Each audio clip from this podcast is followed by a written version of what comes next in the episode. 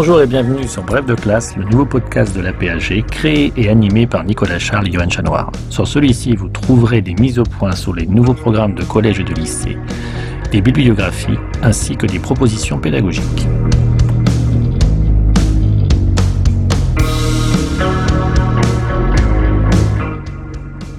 Bref de classe, une émission en deux parties.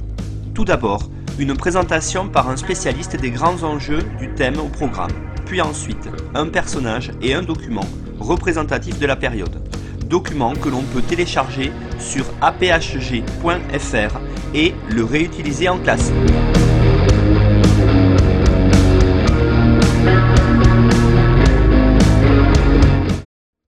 Bonjour à tous, bienvenue dans l'épisode numéro 26 d'Histoire en série où je reçois aujourd'hui Jérémy Foa. Bonjour Jérémy. Bonjour. Alors Jérémy, donc vous êtes euh, historien moderniste, maître de conférence à Marseille et spécialiste euh, des guerres de religion. Donc je vous ai invité aujourd'hui pour parler de cet aspect euh, en particulier qui va dans le programme de seconde, hein, dans le chapitre sur la France au XVIe siècle, et donc pour faire avec vous un point à la fois historique et historiographique sur ce que sont les guerres de religion et comment est-ce qu'on peut en parler aujourd'hui aux élèves. Alors, première question peut-être, euh, Jérémy, euh, qu'est-ce qu'on appelle hein, en fait les guerres de religion? Alors, ce qu'on appelle les, guerres de religion, c'est un ensemble de, conflits qui se déroulent entre 1562 et 1598. Il faut savoir qu'on ne les a pas toujours appelés les, guerres de religion, euh, notamment les contemporains les appelaient les troubles, ou plutôt les guerres civiles, en faisant référence aux, guerres civiles, notamment romaines ou grecques. Euh, alors 1562, 1598, c'est les bornes euh, qu'on donne en général pour cette série de conflits. On dit qu'il y a huit guerres de religion, huit grandes guerres de religion, qui sont l'occasion pour les armées royales d'affronter soit les armées protestantes au début de la période, soit les armées ligueuses, c'est-à-dire catholiques euh, zélées, à la fin de la période. Alors on dit 1562, c'est la première guerre de religion. Euh, en mars 1562, elle est déclenchée par le massacre de Vassy. On y reviendra peut-être, un massacre euh, par euh, le duc de Guise et ses hommes de peut-être 80 fidèles protestants assemblés dans un temple. En réaction, les protestants, notamment les nobles protestants, vont prendre les armes, se saisir de villes, Orléans, Rouen, Lyon, et mener la guerre à la couronne. Ça dure un an, puis il va y avoir une paix, puis après une nouvelle guerre, puis une nouvelle paix, etc. La fin, c'est 1598, avec euh, l'édit de Nantes, euh, accordé par Henri IV, qui euh, donne liberté de conscience et de culte aux protestants. Alors ça, c'est vraiment les bornes traditionnelles de ce qu'on appelle les guerres de religion. Alors les guerres de religion, c'est ces grandes batailles entre protestants et catholiques, mais c'est aussi toute une série d'affrontements plus ou moins grands. Il y a des massacres, massacre de Vassy dont on a parlé, massacre de la Saint-Barthélemy, mais il y a aussi toute une série de petites rixes dans les villes, dans les villages, autour des processions, autour de euh, carèmes. Donc, si vous voulez, c'est un état de tension très élevé de la société française, motivé essentiellement pour des questions religieuses. Et quand je dis essentiellement pour des questions religieuses, d'emblée, ça fait toucher du doigt euh, ce point qui est que quand on dit guerre de religion, quand on utilise ce chrononyme, guerre de religion, c'est-à-dire façon de parler d'une époque, nom d'époque, guerre de religion, c'est déjà un biais qui dit que cette période et ces guerres sont motivées par la religion. Or, on peut quand même dire qu'il y a d'autres motivations, notamment le pouvoir. Hein. Il y a aussi des querelles entre des factions, comme les Guises ou les Châtillons. Il y a aussi des querelles économiques. Donc, dire guerre de religion, comme le fait à partir du 19e siècle avec Michelet, c'est d'emblée donner une lecture religieuse euh, à cette période. On pourrait tout à fait dire que les guerres de religion commencent en 1559. D'ailleurs, dans son dernier livre, Nicolas Leroux fait commencer les guerres de religion en 1559. 1559, c'est deux choses très importantes. C'est euh, la paix avec l'Espagne, traité du Cateau Cambrésis, qui fait que toute une série de euh, soldats des guerres d'Italie vont être démobilisés et par conséquent disponible pour faire la guerre en France. Et puis 1559, c'est la mort d'Henri II.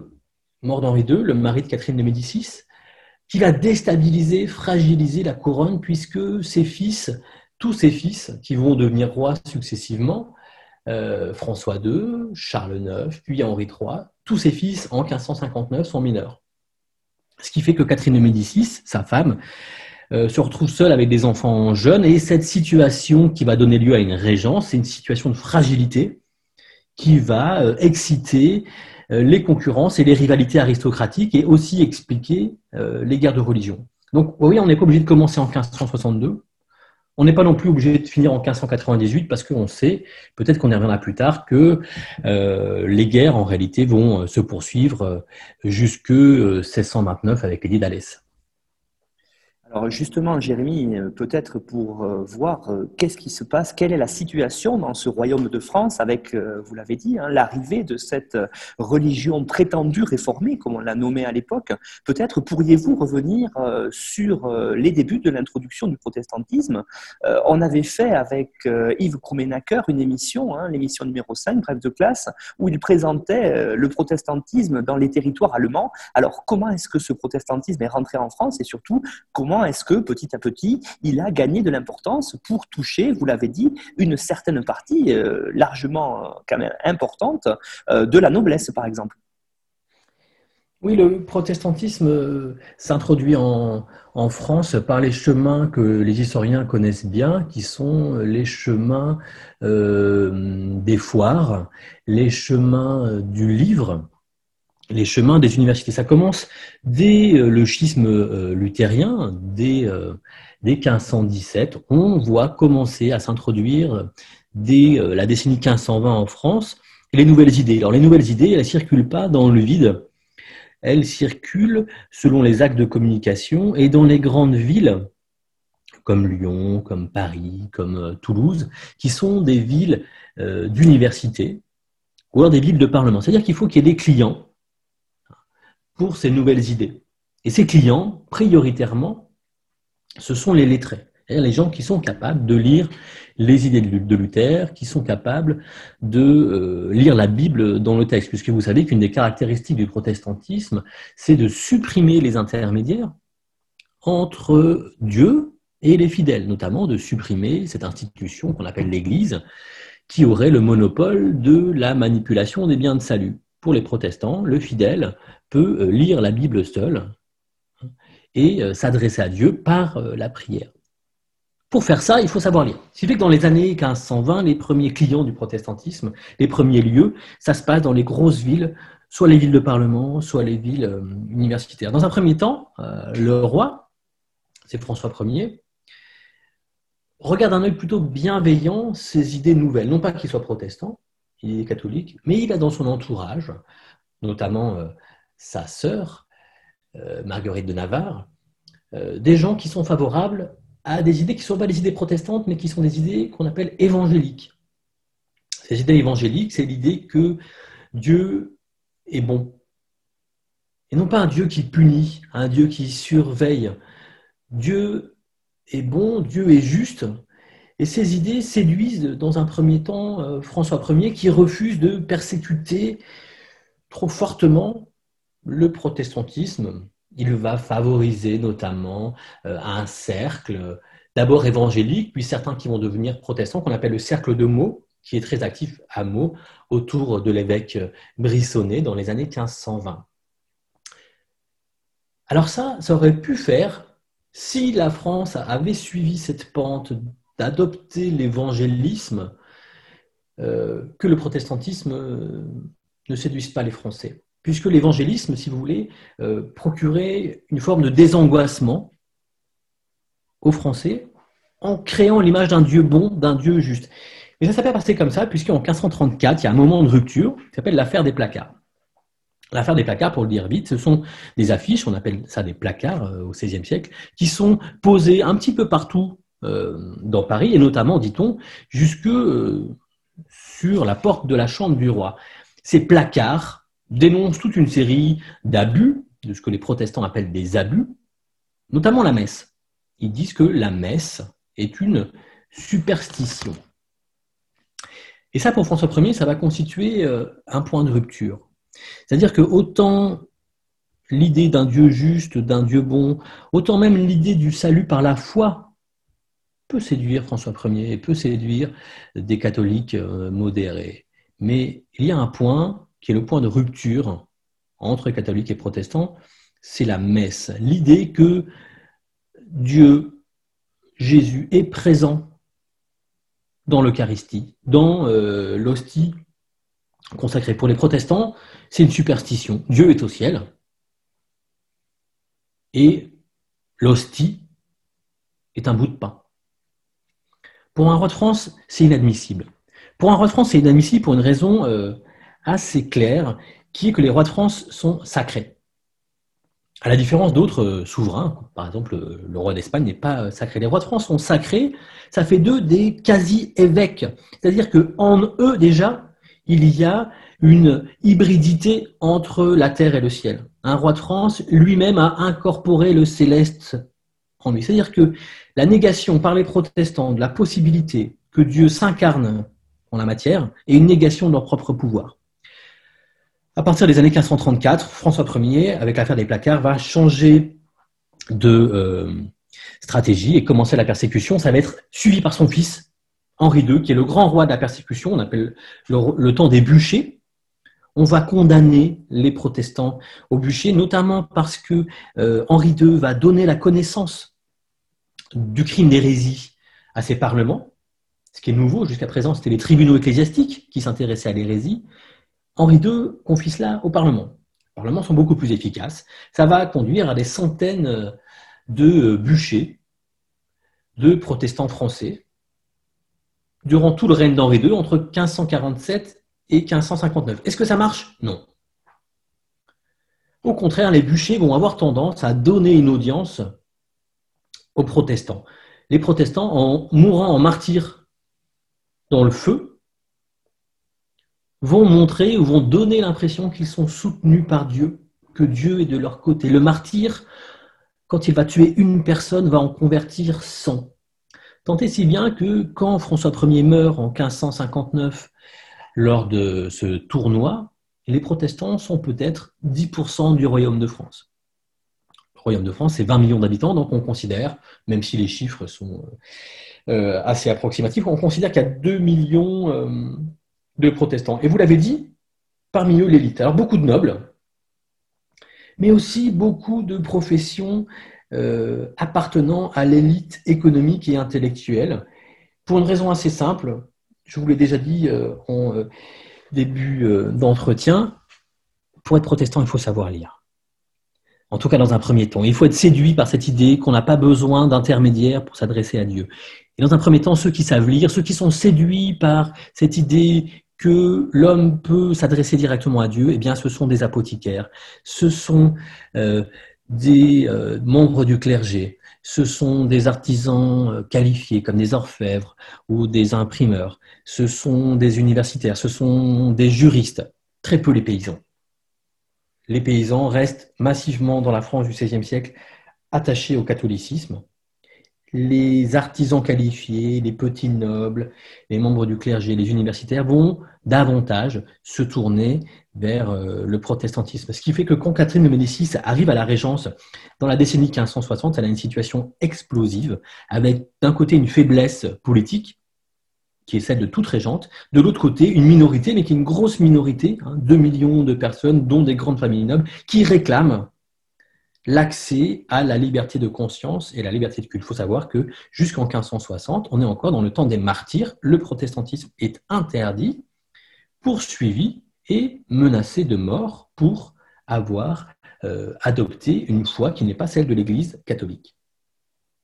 Alors, vous avez dit aussi, Jérémy, quelque chose de très intéressant, une forte minorité avec une élite euh, qui a basculé dans le protestantisme. Il y a aussi euh, toutes, certaines régions hein, qui basculent véritablement plus que d'autres. On a toute une partie qu'on va appeler rapidement euh, le croissant huguenot qui se met en place en France avec notamment dans le sud-ouest, sans doute bien sûr la, la Navarre, mais d'autres régions comme les Cévennes par exemple, basculent elles beaucoup plus, on va dire, profondément que d'autres régions plus au nord restaient largement plus catholiques. Oui, alors ça, ça reste euh, un des mystères. Il faut, euh, faut, voir qu'au XVIe siècle, la géographie dont vous parlez, elle n'est pas complètement euh, encore dessinée, même si elle commence à se dessiner. Notamment, les, les Cévennes vont basculer un peu plus tardivement dans le protestantisme. Mais vous avez raison, ça commence à se dessiner un croissant méridional notamment, sud-sud-ouest, beaucoup plus touché par la réforme que le nord, même s'il y a des nuances à apporter. Mais alors pour le dire, en gros, différentes raisons peuvent l'expliquer. L'éloignement de Paris.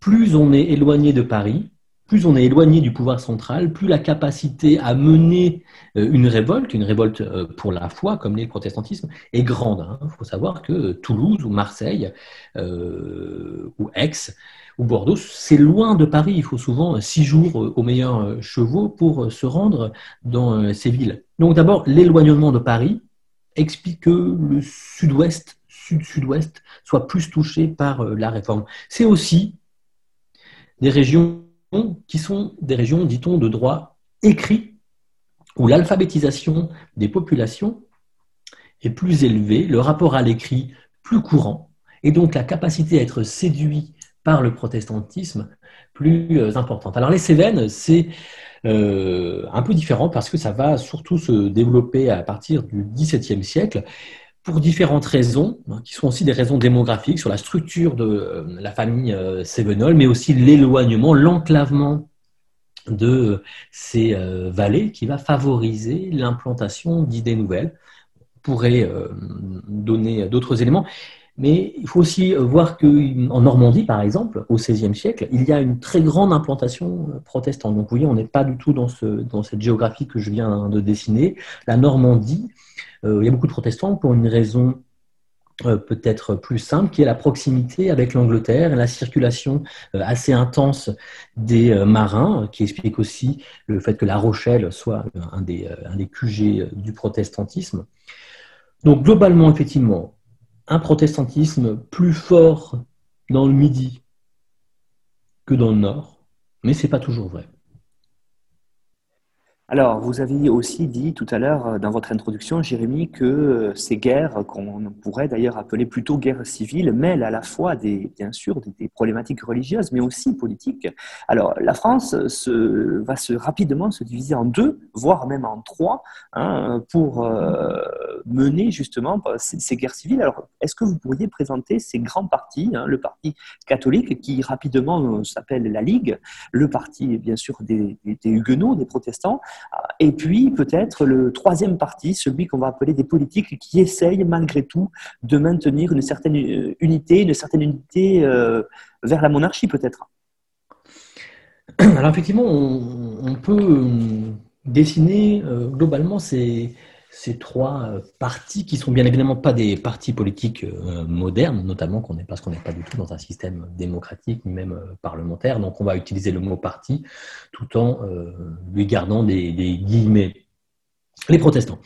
les protestants, dans un premier temps, ils vont être menés par une série d'hommes de, guerre, notamment l'amiral de Coligny, le prince de Condé, qui sont des euh, grands aristocrates qui vont profiter de leur clientèle euh, locale pour mener un certain nombre de guerres. Ce sont des hommes qui combattent euh, de manière très authentique pour leur foi, mais qui ont aussi toujours, qui profitent de de ces engagements euh, religieux pour avancer euh, leur carrière. Mais comme tous euh, les hommes du XVIe siècle mêlent leurs engagements religieux et leurs engagements politiques. Du côté catholique, le parti catholique est mené par une grande famille, qui est une famille princière, qu'on appelle les Guises, qui sont implantés en Lorraine, et qui, eux, sont favorables à un catholicisme intransigeant. Ce catholicisme intransigeant, il passe par le refus de la coexistence religieuse, c'est-à-dire le refus de vivre à côté des protestants, qu'ils qualifient d'hérétiques, qu'ils considèrent comme menaçant leur propre salut. Ce sont ces hommes qui, après les années 1580, ce, parti va se structurer autour des idées de la Ligue. Alors, qu'est-ce que c'est les idées de la Ligue? À partir de euh, la mort en 1584 du duc d'Alençon. Le duc d'Alençon, c'était le dernier frère vivant d'Henri III. Henri III n'a plus de successeur légitime, puisque son dernier frère, le duc d'Alençon, est mort.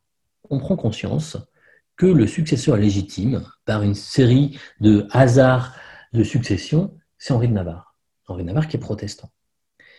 À partir de ce moment-là, les catholiques radicaux menés par cette famille de Guise, notamment Henri de Guise, et aidés par l'Espagne, l'Espagne de Philippe II, vont jurer de tout faire pour que la couronne n'échoie jamais un prince protestant. La conséquence de cette promesse, soutenue à coups de deniers et de ducats euh, espagnols massivement, la conséquence de cette promesse, c'est que les ligueurs vont prendre les armes contre le roi de France. Dans la première partie des guerres de religion, c'est le roi de France qui se bat contre les protestants. Dans une deuxième partie, c'est plus compliqué, puisque euh, la Ligue euh, se bat notamment contre le roi de France. Puis il y a une troisième partie qui va euh, rassembler des catholiques modérés et des protestants modérés qu'on appelle les politiques. Ces politiques, ils ont beaucoup de différences. Ils se rassemblent autour, par exemple, de la famille des Montmorency, mais aussi autour d'un certain nombre d'idées, comme les idées de Jean Baudin, qui publie en 1576 les six livres de la République.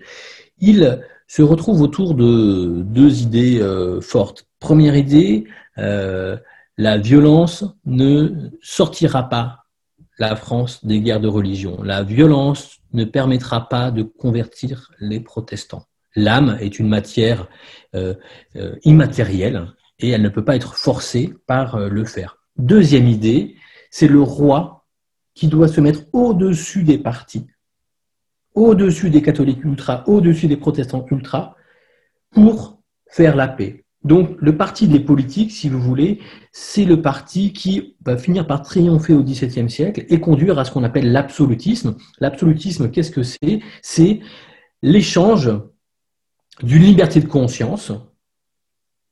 Les, protestants comme les catholiques ont la liberté de conscience en privé.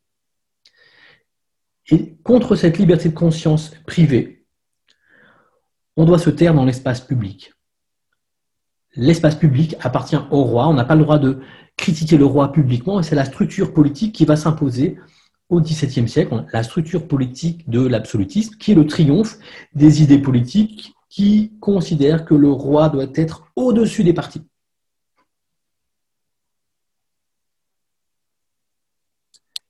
Alors, je voulais maintenant voir avec vous, Jérémy, justement, hein, vous avez commencé à évoquer tout à l'heure les grands événements de ces guerres de religion. Qu'est-ce qu'on pourrait dire euh, véritablement euh, s'il y avait euh, deux ou trois aspects essentiels là-dessus? Vous avez parlé du massacre de Vassy, on connaît aussi beaucoup, malheureusement, euh, le massacre de la Saint-Barthélemy.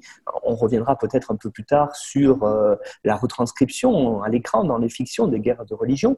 Mais qu'est-ce qu'on doit retenir véritablement de, ces guerres? Évidemment, euh, c'est très difficile de synthétiser en quelques points ces guerres qui sont foisonnantes d'événements. Ce qu'il faut retenir, c'est peut-être quelques massacres. Il y a beaucoup de massacres. Le massacre de Vassy en 1562, le massacre de la Saint-Barthélemy en août 1572, euh, qui fait peut-être 10 euh, 000 morts euh, en France et qui va être vraiment un traumatisme pour tous les Français. Pour les protestants, bien sûr, qui sont les victimes de ces massacres, mais aussi pour la conscience catholique. Ça va rester hanté toute la fin des guerres de religion. Il faut savoir qu'après le massacre de la Saint-Barthélemy, il n'y a plus de massacre. Il y a bien sûr des violences, il y a bien sûr des guerres, mais c'est le dernier euh, massacre, puisque le catholicisme va changer de nature, va changer d'imaginaire, hein, pour reprendre des mots de Denis Crouzet. Et au lieu d'avoir un catholicisme qui est violent à l'encontre des protestants, ça va être un catholicisme beaucoup plus pénitentiel qui va se tourner vers la procession on va faire euh, des processions. je passe vite sur ça. L'autre point qu'il faudrait euh, retenir, même s'il y a énormément euh, de points, c'est le fait que pendant les guerres de religion, on assassine des rois. Et ça, c'est nouveau. Les guerres de religion voient naître des théories, qui sont des théories politiques, qu'on appelle les théories monarchomaques. qui disent qu'il y a un contrat entre le roi et son peuple.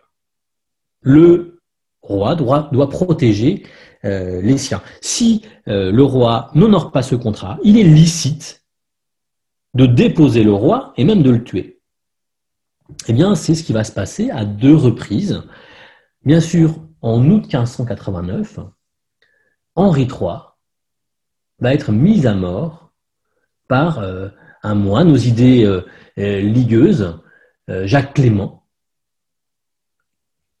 pour ne pas avoir été suffisamment, à leurs yeux, dans la répression à l'encontre euh, du protestantisme. Le roi n'a pas honoré son contrat, il est licite de euh, le mettre à mort, notamment parce qu'il est accusé, à juste titre, hein, d'avoir euh, assassiné les leaders du catholicisme français, les Guises, que Henri III a fait mettre à mort à la fin de l'année 1588 à Blois. Deuxième assassinat, il est très connu aussi, c'est en 1610, euh, Henri IV, roi de France, protestant converti au catholicisme et assassiné par un catholique euh, aussi euh, exalté qu'on appelle Ravaillac, qui n'a jamais accepté qu'un ancien hérétique occupe le trône de France.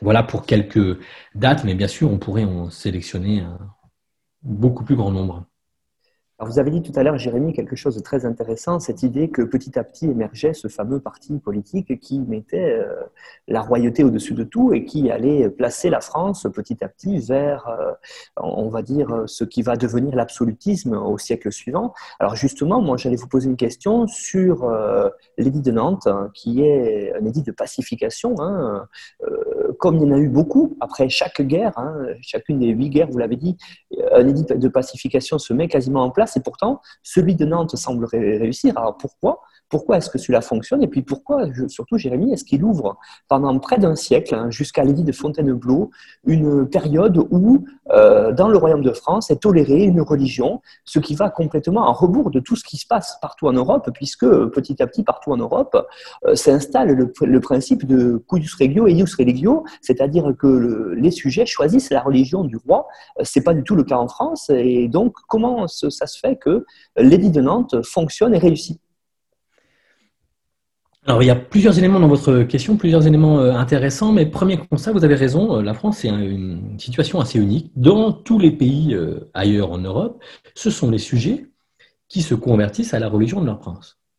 Selon le principe cuius regio et ius religio que vous avez rappelé. En France, on a une situation unique où on a un roi qui, pour devenir roi, doit se convertir à la religion de ses sujets. C'est Henri IV. Henri IV, qui euh, est roi théoriquement à euh, la mort euh, d'Henri III en 1589, mais qui, pour conquérir réellement son royaume, doit abjurer le protestantisme en 1593, puis conquérir son royaume.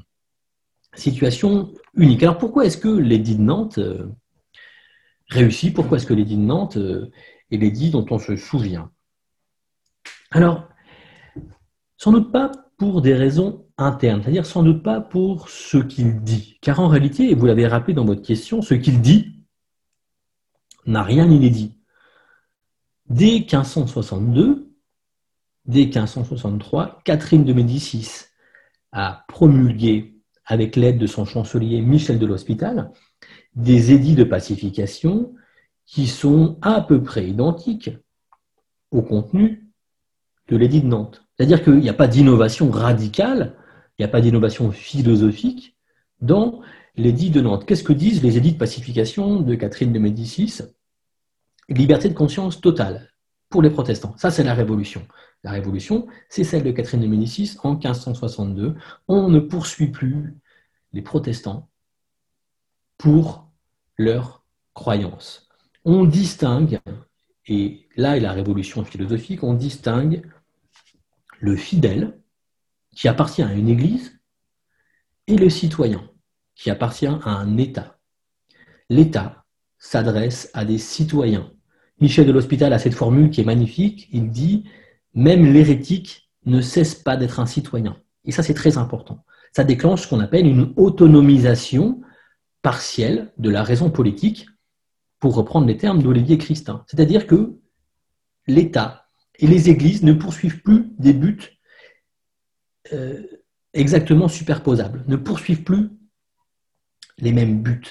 Cette révolution, elle est opérée par Catherine de Médicis. Alors, liberté de conscience totale, liberté de culte limitée, et l'édit de Nantes, c'est la même chose, les protestants ont le droit à des temples dans un certain nombre de villes, mais pas toutes les villes, rarement en centre-ville, très la plupart du temps dans les faubourgs. Ils ont droit aussi à un ensemble de places fortes. Alors rien de neuf dans euh, ce que euh, fait Henri IV avec l'édit de Nantes. Mais vous l'avez dit, vous l'avez dit, ça marche. pourquoi est-ce que ça marche? Plusieurs éléments. Un des éléments euh, de réponse, c'est la lassitude des Français. C'est-à-dire que quand euh, Henri IV euh, accorde en 1598, on est quasiment à quatre décennies de guerre. On est au point de bascule où on ne peut plus faire la guerre. Les Français sont épuisés, les ressources sont épuisées, les campagnes sont épuisées. On voit se multiplier euh, dans les campagnes ce qu'on appelle des trêves de labourage, où les paysans catholiques comme protestants signent des accords par lesquels ils décident de ne plus faire la guerre au moins le temps des récoltes, au moins le temps des euh, labours. Donc, si vous voulez, en 1562, quand Catherine de Médicis promulgue ces euh, idées, les hommes ne sont pas lassés par les guerres. Il y a encore beaucoup d'hommes qui ont envie d'en découdre. En 1598, on s'aperçoit de décennies de guerre qui n'ont servi à rien en 1598, la carte euh, militaire est à peu près la même que celle de 1562. Deuxième élément qui explique euh, le succès euh, d'Henri IV et le succès de l'édit de Nantes, c'est qu'il y a un retournement économique. Henri IV a de la chance. Il, commence à, à, régner, en tout cas il commence à être le souverain légitime dans un moment de retournement économique. C'est le roi de, on l'appelle le roi de la poule au pot. Hein. C'est-à-dire que autant euh, les décennies précédentes étaient des décennies économiquement euh, de grande fragilité, autant ça va être une décennie, la décennie disons 1600-1610, de prospérité économique où on va voir la peste, mais aussi la peste reculer, le climat très légèrement s'améliorer, ce qui fait que Henri IV a bénéficié d'une conjoncture qui lui est favorable. Et puis, dernier élément de réponse, même s'il y en aurait euh, beaucoup, Henri IV va mettre en œuvre une intense propagande euh, à travers la peinture, à travers la musique, à travers la littérature, en faveur de sa personne, le grand roi, l'Hercule gaulois pacificateur, qui va avoir un immense euh, succès. Le roi de la poule au pot, qui invente aussi euh, cette image du bon roi, qui va permettre à chaque Français d'avoir chez lui une poule à manger. Donc tout ceci va contribuer au succès de Nantes. S'il faut retenir un point, c'est que ce n'est pas le contenu de l'édit qui explique son succès, c'est le contexte de l'édit qui explique ce triomphe. Il y a aussi, effectivement, vous le dites, hein, dans ces guerres de religion, une certaine notion mémorielle, notion qui se poursuit euh, jusqu'à nos jours quasiment, puisque euh, les fictions, hein, que ce soit euh, les films, que ce soit les bandes dessinées notamment, s'inspirent de cette période. Alors je pensais pour les bandes dessinées au, au, chemin de Malafosse, par exemple, mais je pensais aussi pour les fictions, notamment au cinéma, à ces films comme euh, La Reine Margot, que vous avez commenté au micro de André Loez euh, dans Parole d'Histoire. Euh, qu'est-ce qu'on peut dire sur l'évolution, Jérémy, de la mémoire des guerres, j'allais dire, de Dumas jusqu'à aujourd'hui? Alors, il faut dire que le, les guerres de religion ont toujours occupé effectivement la, la mémoire euh, des Français. Autrement dit, ce n'est jamais un épisode historique qui a été oublié et qu'on aurait euh, exhumé. Chaque période a eu ses guerres de religion, si l'on peut dire. Le XVIIIe siècle, avec Voltaire, s'est euh, beaucoup intéressé aux guerres de religion pour une raison assez simple, c'est que c'est un épisode historique qui permet de critiquer le fanatisme. Pour le dire très vite, Voltaire va se servir de la Saint-Barthélemy pour montrer à quel point la religion, l'obscurantisme conduisent euh, au massacre et au malheur. au XIXe siècle, avec Michelet, mais aussi avec Dumas, ou toute l'école républicaine à partir de la Troisième République, on va être dans cette même tendance. On va se souvenir des guerres de religion pour montrer à quel point la religion, la religion dans ce qu'elle peut avoir de plus fanatique, conduit euh, à la violence, conduit à la mise à mort des peuples, conduit à la guerre civile. Et c'est pas un hasard si Michelet, le grand républicain, euh, invente, euh, crédibilise ce terme de guerre de religion, puisqu'il il s'agit pour lui de montrer que la religion, dans l'ensemble, conduit à la guerre. Plus près de nous, effectivement, dans le, cinéma, Chéreau, que vous avez cité, c'est beaucoup nourri de Alexandre euh, Dumas. Mais Alexandre Dumas, c'est la même euh, euh, idée que Voltaire ou Michelet, à savoir que la religion, dans l'ensemble, conduit à la guerre. Mais Alexandre Dumas va rajouter cet élément que pour critiquer le fanatisme, il va s'appuyer sur la légende noire des Valois, et notamment forger, enfin pas forger, mais réutiliser euh, la légende noire de Catherine de Médicis, hein, c'est très clair chez Dumas, c'est très clair aussi dans le film de, de Chéreau, la responsable machiavélique de euh, la Saint-Barthélemy, de ces violences, c'est Catherine de Médicis, mais aussi ses fils euh, qui sont tous incestueux, cruels, sanguinaires, tyranniques. On a une personnalité notamment torturée de Charles IX qui est très visible dans le film. Donc on voit comment le film de Chéreau, en se nourrissant de Dumas, se nourrit de toute une mémoire euh, de cette époque qui a souvent servi à soutenir des propos qui ne sont pas des propos inintéressants, notamment les propos euh, républicains, mais qui, pour soutenir ce propos républicain, étaient obligés de noircir outre mesure la figure de Catherine de Médicis et notamment la figure de Dernier Valois. Dernièrement, notamment grâce au travail historiographique de Denis Crouzet, qui depuis euh, une vingtaine d'années, une trentaine d'années, a intensément travaillé euh, sur Catherine de Médicis. On a changé notre regard sur Catherine de Médicis, mais aussi sur cette période et aussi sur les Valois. Pour le dire vite, Denis Crouzet a montré que Catherine de Médicis, loin d'être l'italienne sanguinaire et machiavélique euh, à l'instigation du massacre de la Saint-Barthélemy, est une femme de paix. Une femme qui, toute sa vie, tout son règne, toute sa régence, a tenté de faire la paix, à tenter de parler, euh, d'utiliser les mots, même si elle reste, elle reste fondamentalement catholique. Catherine de Médicis est une femme qui est consciente qu'on ne réglera pas la violence par euh, euh, les armes. Donc vous voyez l'image des guerres de religion, eh bien elle évolue à travers le temps et la mémoire c'est ceci, c'est dans ça que c'est intéressant, c'est que chaque époque se saisit en fonction de ses propres besoins, en fonction de ses propres traumas d'une époque dans le passé pour euh, en dire quelque chose euh, sur elle-même. C'est tout à fait légitime. Moi, je pense que l'anachronisme, c'est euh, c'est un puissant moteur d'instigation, un puissant moteur d'enquête. Donc, il est tout à fait légitime que les époques, le XXe siècle, on va, le XXe siècle ait sa propre vision des guerres de religion. Le XIXe siècle avait sa propre vision. Donc, l'anachronisme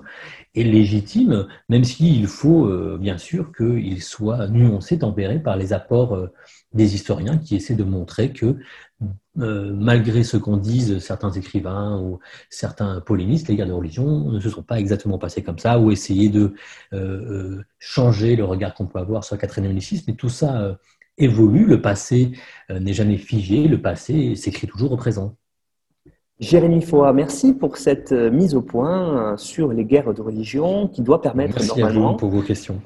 aux collègues voilà, d'aller peut-être euh, présenter cela aux élèves. Alors, on va se retrouver dans une deuxième partie où vous présenterez, comme c'est de tradition dans Bref de classe, maintenant un personnage important et puis euh, un document euh, qui sera fourni sur le site apag.fr. Alors, on répète aussi que vous aurez fourni une bibliographie rapide qui doit permettre à celles et ceux qui voudraient aller plus loin de se renseigner sur les dernières avancées de l'historiographie, vous l'avez dit, notamment bien sûr les travaux de Denis Crouzet, mais pas que, sur les guerres de religion. Merci Merci Jérémy.